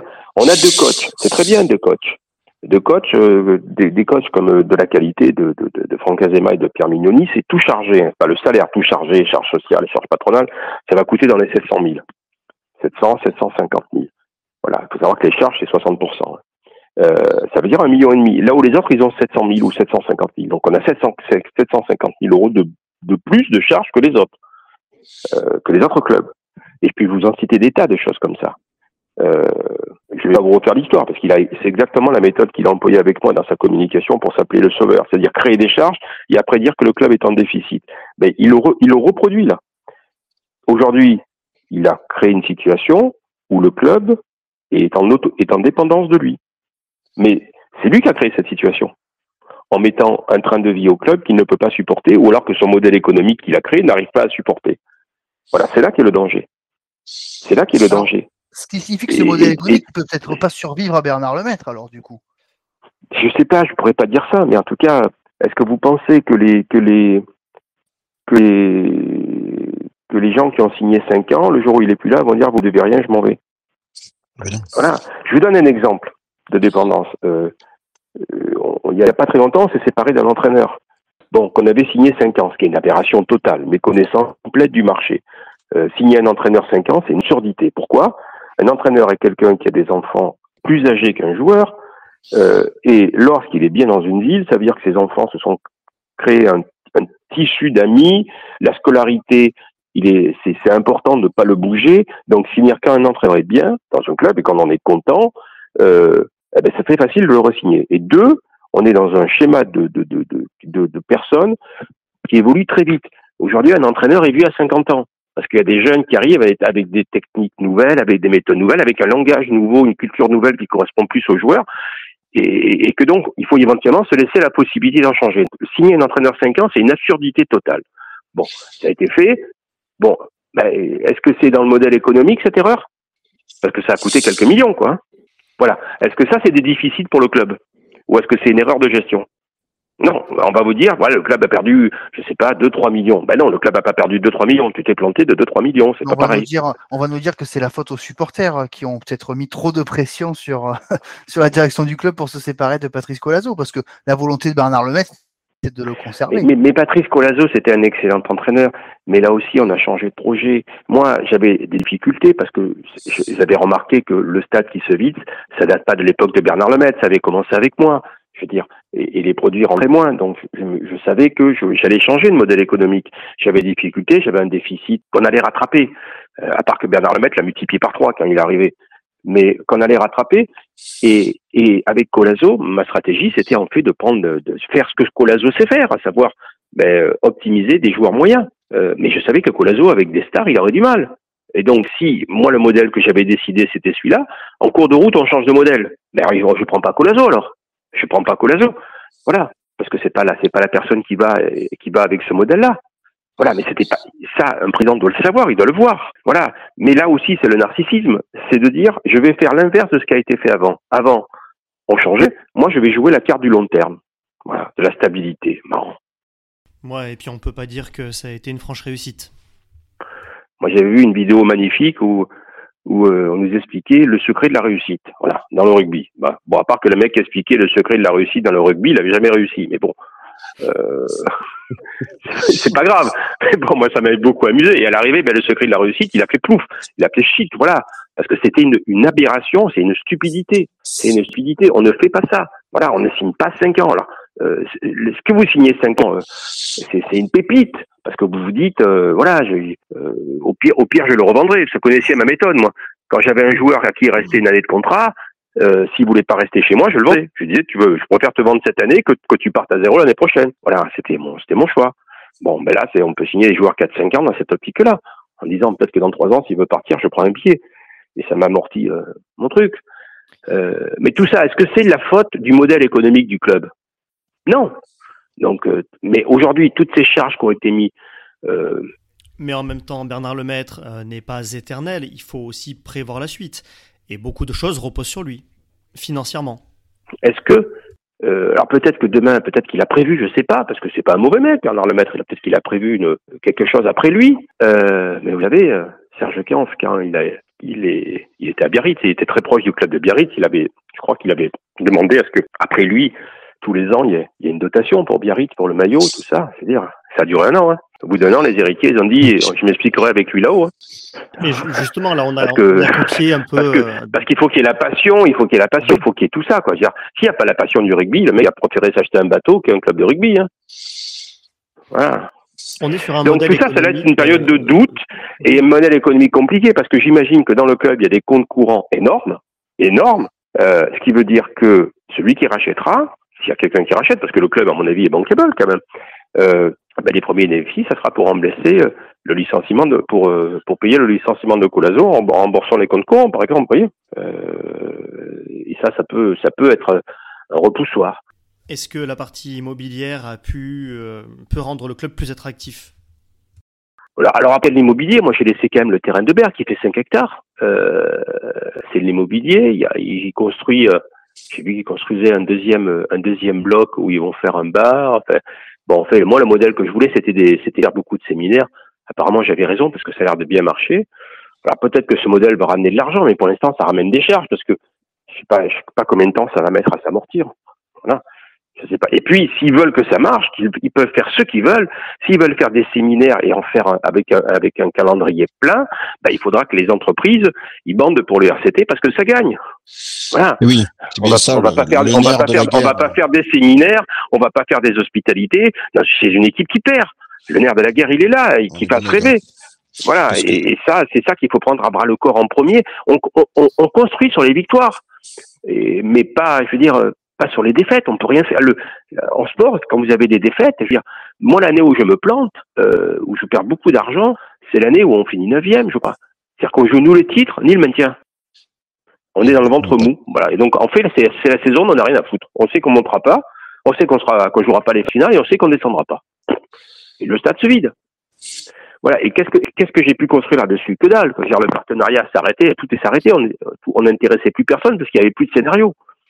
Et là, et là, il faut recréer un scénario dans le club. Et, et j'ai l'impression qu'il y a, j'ai, enfin, j'ai le sentiment qu'il n'est pas, il est pas très clair le scénario. Voilà. Il n'est pas très clair. Bon, je dis ça, ils seront peut-être champions de France, je leur souhaite. Hein. Mais même, Ça paraît compliqué à imaginer, honnêtement. je sais pas, cette équipe, elle, il y a un truc qu'elle dégage pas. Il y a un truc qu'elle dégage pas. Je sais pas si vous vous rappelez, à l'époque, avait, euh, à l'époque, ça fait vieux maintenant, putain, c'est terrible ça. Euh, entre Guito et, et Drou, les tweets, tout ce qu'ils envoient. Il y avait, une ambiance. Il y avait Bernard Laporte qui est inimitable. Alors qu'on l'aime ou qu'on l'aime pas, je veux dire, Bernard Laporte, les conférences de presse de Bernard Laporte, c'était un spectacle. C'était chaud.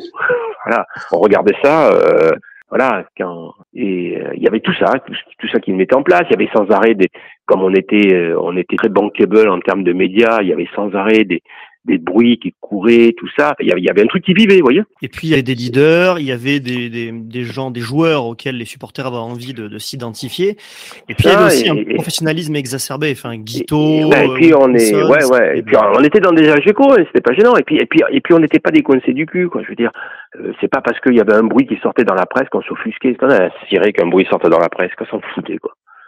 Et il y a le moindre bruit qui sort dans la presse, et les mecs, ils sont offusqués. Mais putain, t'as un bruit qui sort dans la presse, c'est que t'existes et que t'intéresses, quoi. Voilà. Voire même, on fait une chasse aux sorcières pour savoir d'où vient le bruit. Ben oui, mais au moins c'est que t'intéresses. Voilà, ça fait parler de toi, ça veut dire qu'il y a un centre d'intérêt. Le jour où on parle plus de toi dans la presse, c'est que t'intéresses plus personne. Voilà. Et euh, c'est comme ça. Ah, mais on revient à ce qu'on disait au début, finalement, un peu ce club qui devient, qui devient lisse, qui devient fade, et euh, les supporters, finalement, elles ne s'identifient Mm. pas ou Oh. Il y a, il y a, Dans il y ce a club même fierté en tout cas. En les gens, les supporters s'identifient à la victoire, quoi. Voilà. Mais surtout, c'est, je crois que ce qu'il faut revoir, c'est la, c'est, c'est cette com euh, de bac plus 9, quoi. Ah oui, Cette com de bac plus particulièrement. 9, c'est des, des erreurs incessantes de com. Je vais vous en donner une que vous n'avez pas vue. Voilà. C'est possible. ça. Euh, moi, je vous la donnais. Mais il faut faire attention. Pour l'anniversaire de Bernard Lemaître, ils ont Oui, sorti oui, un tweet bon anniversaire. mois. Ils sont trompés d'un mois. Ah bah Et, ils ont retiré le tweet immédiatement. Non, ils ont, ils ont pas retiré le tweet parce qu'ils se sont trompés d'un mois. Ils ont retiré le titre, le tweet, parce qu'ils voulaient pas donner l'âge. Voilà. Mais ne fais pas cette connerie, ne prépare pas le tweet. Voilà, il ne le met pas en ligne pour le retirer. C'est c'est un truc. de- Moi, c'est tout à fait compréhensible que qu'on le fasse pas. Moi, je suis totalement d'accord avec ça. C'est un choix personnel. Voilà. Mais l'erreur, c'est de, de préparer, de le mettre et de le retirer. Quoi. Voilà. C'est pas bien. Ouais, et- mettre, Et par mettre contre, et on a, retirer, on a l'habitude. Ces temps-ci. euh, Oui, ces et temps-ci, il y a beaucoup de contre, on a couacs. doublé. Non, mais vous, allez- doublé vous allez aussi me vous allez parler de monuments Ah ben, Bon. forcément. mais- en péril. Non, mais sincèrement, sincèrement, je pense que euh, je pense que Urios, il a surjoué là-dessus. Bien sûr. Oui. Bon, enfin, mais moi, le, le monument en péril, moi, je l'ai interprété, c'est en péril pour la qualification dans le top 6. Voilà, c'est pas en péril dans l'absolu. Tout le monde sait très bien que Clermont va pas mourir avec Michelin et tout. C'est- Ils sont en péril pour la qualification. Voilà, ça oui. Voilà, et, c'est- et- et ça s'arrêtait à ça. Et je pense que le mec, le communicant qui a écrit ça, il pensait à la qualification.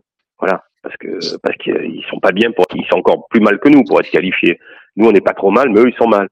Voilà, ils pensaient surtout à ça. Et, et ils en ont fait des, ils en ont fait des, des caisses alors qu'il n'y avait, vraiment pas besoin. Il y avait vraiment pas, besoin. Quoi. Voilà. Comment réagissent les gens euh, quand ils vous croisent maintenant à, à Toulon? Est-ce que on est dans de la nostalgie, de la tristesse, peut-être même de la colère? Comment les gens vous abordent et qu'est-ce qu'ils vous disent? Alors moi, j'ai beaucoup de sympathie. Ça reste encore compliqué de payer un café à Toulon.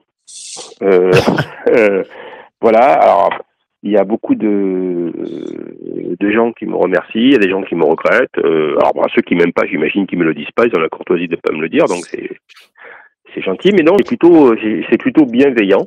euh, c'est plutôt bienveillant. Alors par contre, euh, ça fait bizarre quand vous voyez des grands barbus qui vous disent ah je vous suivais quand j'étais jeune quoi. ça a mis un sacré coup de.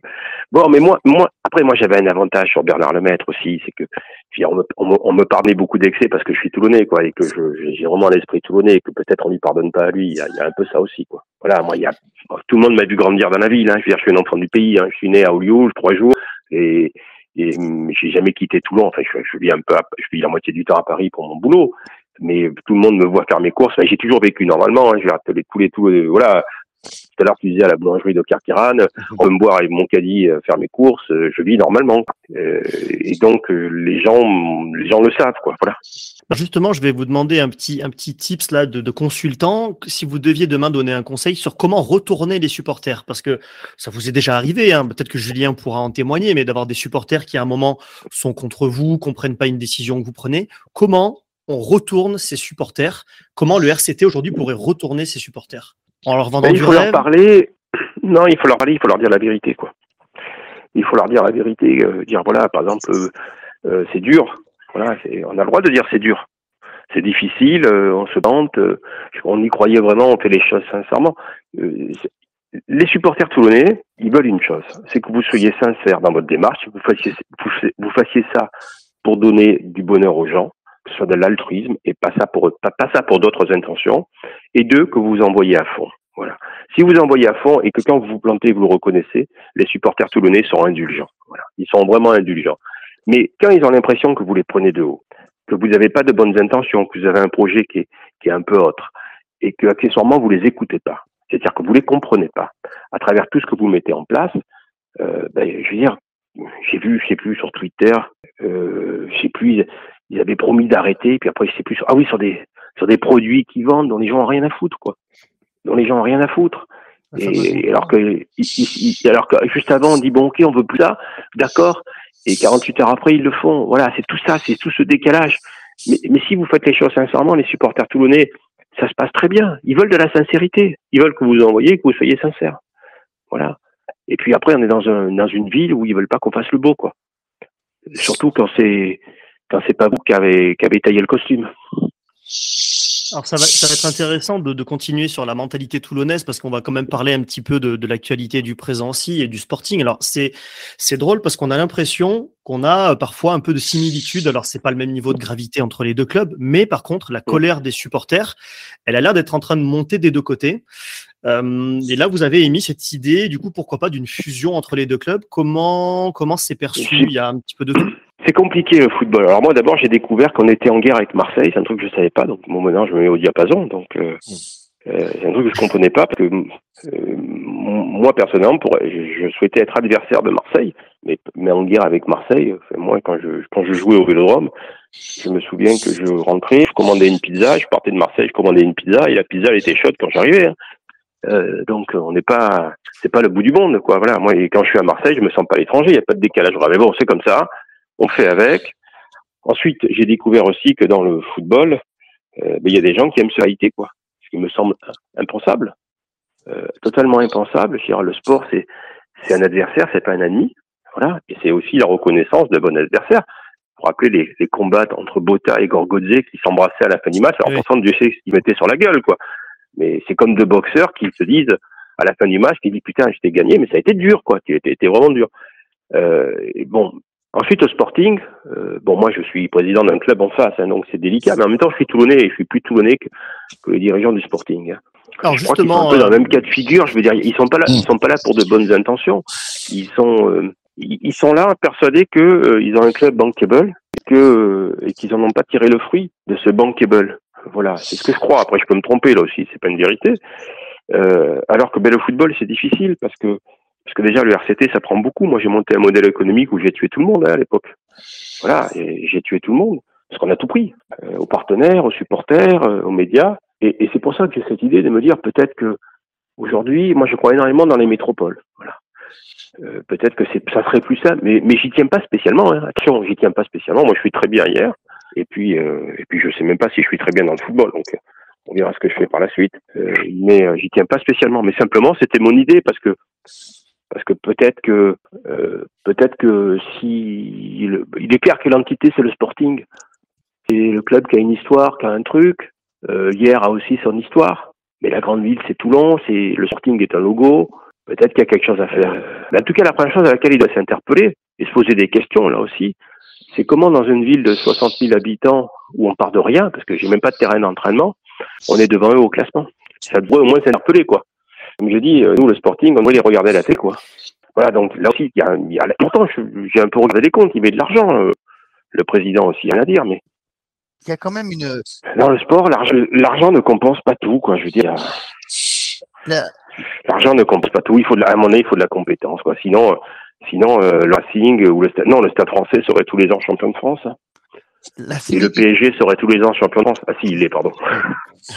La similitude peut-être entre le RCT et le Sporting, c'est qu'il y a aussi 30 ans d'attente euh, autour du Sporting et qu'il y aurait probablement, on peut l'imaginer, un engouement autour du Sporting si ça venait à remonter, ne serait-ce qu'en national en Ligue 2, euh, il y Ouais, aurait un engouement. pas- ouais, mais alors attendez, je vais vous dire quelque chose. Alors d'abord, euh, là, il y a, y a l'an prochain en National 2, il y a Cannes qui va monter. Cannes, c'est un client. Et surtout, il y a deux ou trois équipes de National qui, il y, a, cinq équipes de National qui descendent, je crois. Donc on aura au moins deux équipes de National. Donc ça va être de plus en plus dur de monter. hein. Le niveau va se relever. Donc déjà, ça c'est pas gagné. Euh, deux, euh, quand vous cherchez un investisseur, vous dites pas je perds un million cent par an, parce que là c'est pas un investisseur que vous cherchez, c'est un pigeon. Un investisseur, il vient pour une raison simple. Vous avez un problème de croissance et donc un problème de trésorerie, parce que votre croissance génère des besoins de trésorerie. Et donc il vient financer la croissance. Il vient pas financer des pertes. Donc déjà cette histoire elle est très mal partie. Euh, alors après il y a le potentiel, mais est-ce que vous pensez qu'un investisseur va financer le potentiel que sur le boulot que lui-même va faire? Il va pas payer pour son boulot. Enfin, je crois pas. Donc euh, C'est un peu ce que vous avez fait au RC à l'époque. Vous aviez mis de l'argent pour mettre en route un peu la machine et partir de zéro. Ouais, mais moi j'ai pas trouvé de déficit. Hum, oui. J'ai pas trouvé de déficit, voilà. Et puis on était en Pro D2, c'était pas en National 2, voilà. Euh, j'ai pas trouvé de déficit et puis surtout, euh, euh, et puis après il y a, euh, pour terminer là-dessus, il y a, il y a une concurrence qui est très dure, quoi. Donc il n'y a pas d'acquis en football. Il y a, euh, en rugby c'est peut-être un peu plus simple. Prenez les meilleurs en- en rugby, une équipe de top 14, elle joue 10 fois contre une fédérale une ou une nationale. Maintenant, elle va gagner 10 fois. En football, non. Donc il y a un aléa qui est quand même beaucoup plus fort pour les investisseurs. Après, moi, je leur en souhaite, je leur en souhaite d'en trouver, quoi. Mais euh, je leur souhaite d'en trouver, mais ça sera pas simple. Voilà, ça sera pas simple. Par contre, je me suis toujours dit que un projet Grand Sud, ben, ça serait plus simple. Ça serait À l'époque, le président du Sporting n'avait, il en avait fait une affaire personnelle hein, de ne pas vouloir vous vendre le club. Est-ce que vous pensez que ça serait différent aujourd'hui? Est-ce que la pression populaire augmente Non, tellement non, non, non, non, il est, euh, non, non, non, non, je pense que ça sera pas différent. Euh, mais c'est son choix et je le respecte. Voilà. Mais après, toujours pareil. Je veux dire, quand vous avez, euh, rappelez-vous ce que je vous ai dit tout à l'heure entre ce qu'on pense soi et ce qu'on doit faire pour le club. Et ça s'appelle les grands et les petits dirigeants.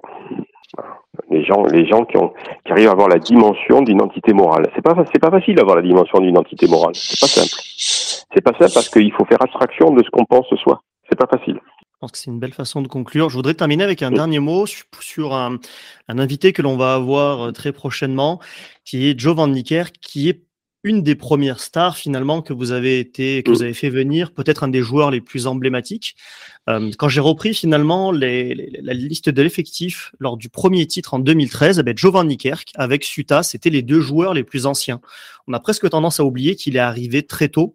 Qu'est-ce qu'il a représenté dans la construction de ce RCT pour vous? Ben Joe, il arrive euh, l'année de la montée, et il arrive en cours de saison. Euh, je me rappelle de son première arrivée à Berg avec son, son, son sourire. Et, euh, et peut-être que si, si cette année il n'est pas là, peut-être qu'on descend. C'est pas exclu. Et on ne connaît pas tout ce qu'on a connu par la suite. Il a amené l'envie, il a, amené la joie de vivre dans, dans le vestiaire. Il a amené, il a amené aussi l'envie de gagner. C'était un vrai capitaine, voilà. Et euh, il, menait les troupes, quoi. Voilà. Et, euh, et puis, puis accessoirement, c'était un joueur hors norme, quoi. Je sais pas si vous vous rappelez la première saison de Joe Van Niekerk, euh, c'était hallucinant, quoi. Hallucinant, on avait un joueur hallucinant, et, et derrière on a enquillé sonné Bill Williams. Euh, voilà, ça nous a maintenus. Mais surtout, c'est c'est un mec très agréable, voilà. Et moi, c'est vrai que je m'en veux énormément de ne pas leur avoir fait la sortie qui, qui méritait à Mayol. Bon, il y a des, il y a des raisons, hein. je veux dire, c'est vrai que on était sur une année, sur une année où, pour des raisons personnelles, il était beaucoup moins présent et raisons personnelles qu'on doit respecter. Hum, et puis bon, mais voilà, les, abs- les absents ont toujours tort. Quoi. On oublie les absents. Quoi. Enfin, ceux qui ceux qui sont moins là, on les oublie. Et, et j'ai- péché. Hein. Je, je reconnais ma faute et, et malheureusement, on rattrape pas le passé. Quoi. On rattrape pas le passé parce que c'est vraiment un bon mec et il méritait il méritait sa sortie. Il méritait pas que qu'un président l'oublie. Quoi. Comme ça, euh, voilà. C'est autant pour moi. Ça fait partie. J'ai pas fait que des choses bien et, et ça, ça fait partie des choses pas bien que j'ai fait. Est-ce que vous avez prévu quand même avec euh, peut-être euh, Bernard Laporte et, et des joueurs de l'époque de, de vous retrouver pour fêter peut-être les 10 ans de ces titres? Ah, ça, c'est aussi c'est une super anecdote, c'est rigolo. Alors, les communicants. Vous savez que c'est les 10 ans de la Coupe d'Europe, c'est pas les 10 ans Eh oui. du, du titre de, de, 20 de, pardon, de 91-92. Il aurait fallu expliquer aux communicants qu'en année, en, en rugby, on parle en année sportive. Donc, une année sportive, ça commence le 1er juillet et ça finit le 30 juin de l'année d'après. Voilà. Eh oui. Donc, ils ont juste un an de retard. Ou un an d'avance plutôt. C'est-à-dire que aujourd'hui, c'est les 11, les 11 ans du titre de 91-92 en 22-23 et c'est les 10 ans du premier titre de Coupe d'Europe qui était la Coupe d'Europe 2012-2013 et donc on a obtenu en 2013 parce que c'était à la fin du calendrier. Voilà, ben, comme ça, ça donnera un petit cours. euh, Petit cours. Et puis, prévu dernière chose aussi qui me choque à moi, et, et alors là j'en profite parce que j'ai eu un peu de temps. Quand on a un équipementier du niveau de Nike, on lui demande de faire un maillot spécial, quoi. Voilà. Et ça, ça m'énerve parce qu'ils vendent un maillot spécial qui ne l'est pas. Quand vous regardez le maillot de Toulouse, c'est égal, et c'est exactement la même armature. On Ah un oui, bien bleu, sûr. On c'est- a ma- on a pas un nous maillot bleu, respecter. quand même, c'est un maillot spécial. Bon, mais ça, c'est leur problème. Enfin, qu'à part que moi, j'ai- je savais de, bon, j'ai la chance de voir la Méditerranée depuis chez moi, elle n'est pas de la même couleur. hein. Donc, euh, leur dire. Euh, mais après, c'est leur choix. Moi, j'ai pas, j'ai pas, j'ai pas à intervenir là, là-dedans. Moi, je l'ai fait aussi. Donc, j'ai, j'ai j'ai fait un maillot euh, bleu pour le premier match en Coupe d'Europe avec des bulles et tout. Donc, pas, j'ai pas- là-dessus, j'ai pas à les critiquer. Mais surtout, c'est que voilà, moi, j'estime que, que Toulon, ça mérite pas de récupérer l'armature du, du, du maillot de Toulouse, quoi exactement le même col, le même truc, on a juste changé les couleurs. C'est-à-dire que au départ, en fabrication, c'est du blanc sur lequel on rajoute des trucs et c'était les mêmes. C'est moi, ça m'a. J'aimerais bien. euh, euh, tiens, je vais vous raconter une anecdote. Après, j'en aurais fini. J'avais rencontré, je devais faire euh, l'année où on fait le doublé, c'est Didier Lacroix qui devait. Euh, euh, Didier Lacroix, Christian Lacroix qui devait faire le maillot du RCT que j'avais rencontré à Paris et mon idée c'était de C'est pas les mêmes. de prendre. euh, Non, rien à voir. euh, bah, vous voyez. Non, il y, en a un qui est meilleur au rugby, il y en a, y en a qui est, qui est meilleur comme designer, et surtout dans la mode. Et euh, donc, je l'avais rencontré à Paris, il m'a donné son accord pour faire. euh, parce que euh, j'avais au départ, j'avais rencontré Karl Lagerfeld. Ah oui. Bon, il, il- il m'avait dit euh, oui, mais c'était un oui, il comprenait pas vraiment le rugby. Quoi. Donc, il m'avait dit oui pour me faire plaisir. Et, euh, Christian Lacroix, on s'est vraiment vu, on a bu des coups ensemble. Il est vraiment, et j'étais venu avec l'équipementier qui lui avait un peu expliqué les, les contraintes techniques d'un maillot de rugby et, et, euh, et ça devait se faire. Voilà, ça devait se faire. Et puis je, ça s'est plus fait euh, à un moment parce que euh, il n'avait pas le droit de signer. Il a vendu sa signature. Et moi, un maillot qui en la croix sans la signature, euh, ça m'intéressait moi. Voilà. Et on s'en est rendu compte en cours de route qu'en fait, il avait vendu sa signature. Il avait plus le droit de, il avait plus le droit de mettre sa signature. Ce qui était vraiment dommage, quoi. C'est un mec qui a un talent incroyable. Après, c'est, ça le regarde. hein.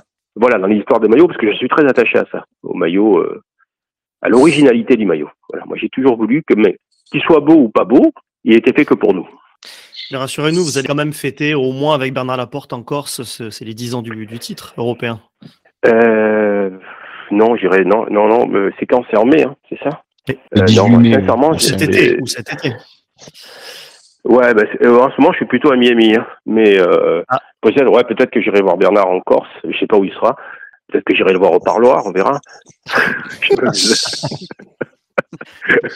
Non, non, il va, il y sera pas. Ah non, mais c'est mon ami Bernard. J'ai eu au téléphone il y bien a pas longtemps et, et il, est, il est très optimiste, il est en bonne forme et, et les mecs, ils pensent qu'ils lui ont mis un genou à terre, ils se trompent. Voilà. C'est un mec bien et c'est tout sauf un voyou. Voilà. Par contre, euh, en face, il y en avait des voyous euh, et des vrais, comme aurait dit Philippe Clé. Hmm. Et euh, non, non, mais je sais pas. En fait, en fait moi, j'ai rien prévu. Bon, après, j'ai rien prévu parce que je pense que le club a prévu pour moi, quoi. Donc, vous voyez, donc euh, j'attends. Tu Ah oui. les invitations. Ah, j'attends la ovation et tout, bien sûr. Voilà. Euh, En tous les cas, pour nous à Mayol, ça serait un plaisir. Moi, j'ai j'ai vécu un moment très émouvant et pour comprendre Toulon. Euh, quand on a gagné la première Coupe d'Europe, retour du top 14 la saison d'après, donc la saison, alors, je le répète pour les communicants, la saison 13-14. Hein, euh, Bernard, vous savez qu'il il, il regardait les matchs depuis tout en haut de la, de la présidentielle, à côté de, de la presse. Et il arrivé, donc il a, il a, il a pris les escaliers par le bas. Et au fur et à mesure qu'il montait, les gens se levaient et l'applaudissaient. Parce que le mec, il avait ramené un titre à Toulon. Voilà, 22 ans après. C'était une image très belle et c'est ça, Toulon. Ça veut dire, tu t'envoies, si tu t'envoies, si tu fais le truc, tu vas recevoir 100 fois ce que tu as donné. Il faut le savoir. Mais il faut pas faire semblant. Il faut pas faire semblant. C'est une merveilleuse façon de, de conclure l'émission. Merci beaucoup, euh, Morad Boudjelal. Merci à vous. et puis, force et courage, ça va le, ça va le faire, hein, ne soyez pas désespérés. L'équipe est belle, hein. l'équipe est belle, elle peut, si se qualifier en phase finale, si se qualifier en phase finale, ils seront compliqués à jouer. Mais il faut se qualifier, quoi. Ils seront très compliqués. Eh bien, Mourad, merci. Euh, Julien, Hervé et Eric, merci de votre participation. Et puis, chers auditeurs, merci de nous avoir écoutés jusqu'au bout. Et on vous donne rendez-vous dans quelques jours pour une nouvelle émission des Causeries de la Rade.